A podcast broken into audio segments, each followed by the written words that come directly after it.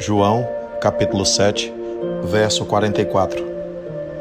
Alguns queriam prendê-lo, mas ninguém lhe pôs as mãos. Que versículo simbólico. E como esse versículo é atual. Até hoje, tem muita gente querendo prender Jesus. Aliás, até hoje tem muita gente querendo ser dono de Jesus e dona de Jesus. Até hoje tem muita gente querendo usar Jesus como um rótulo.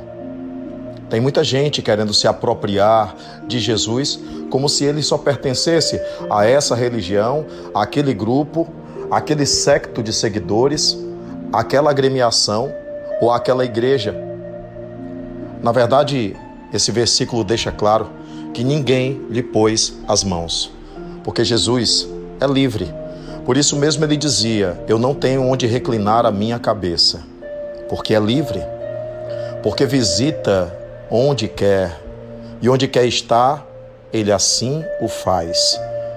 Jesus vai para a casa de Zaqueu, Jesus conversa com Maria Madalena, Jesus conversa com Marta, Jesus fala com o publicano, Jesus convivia com um traidor entre os doze, Jesus convivia até com Tomé, que duvidava de tudo o que acontecia. Então, desse modo que a gente possa aprender que ter Jesus não significa ser dono dele ou ser o único a ter ele como companheiro, porque Jesus escolhe as suas companhias, porque Jesus está com aqueles que a gente menos imagina.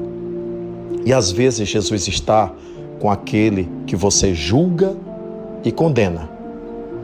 Por isso, é importante entender que ninguém lhe pôs as mãos, porque Jesus é livre e não pode ser preso por nenhuma gaiola humana, por nenhuma concepção terrena, porque Jesus é de Deus, não pertence a ninguém em particular.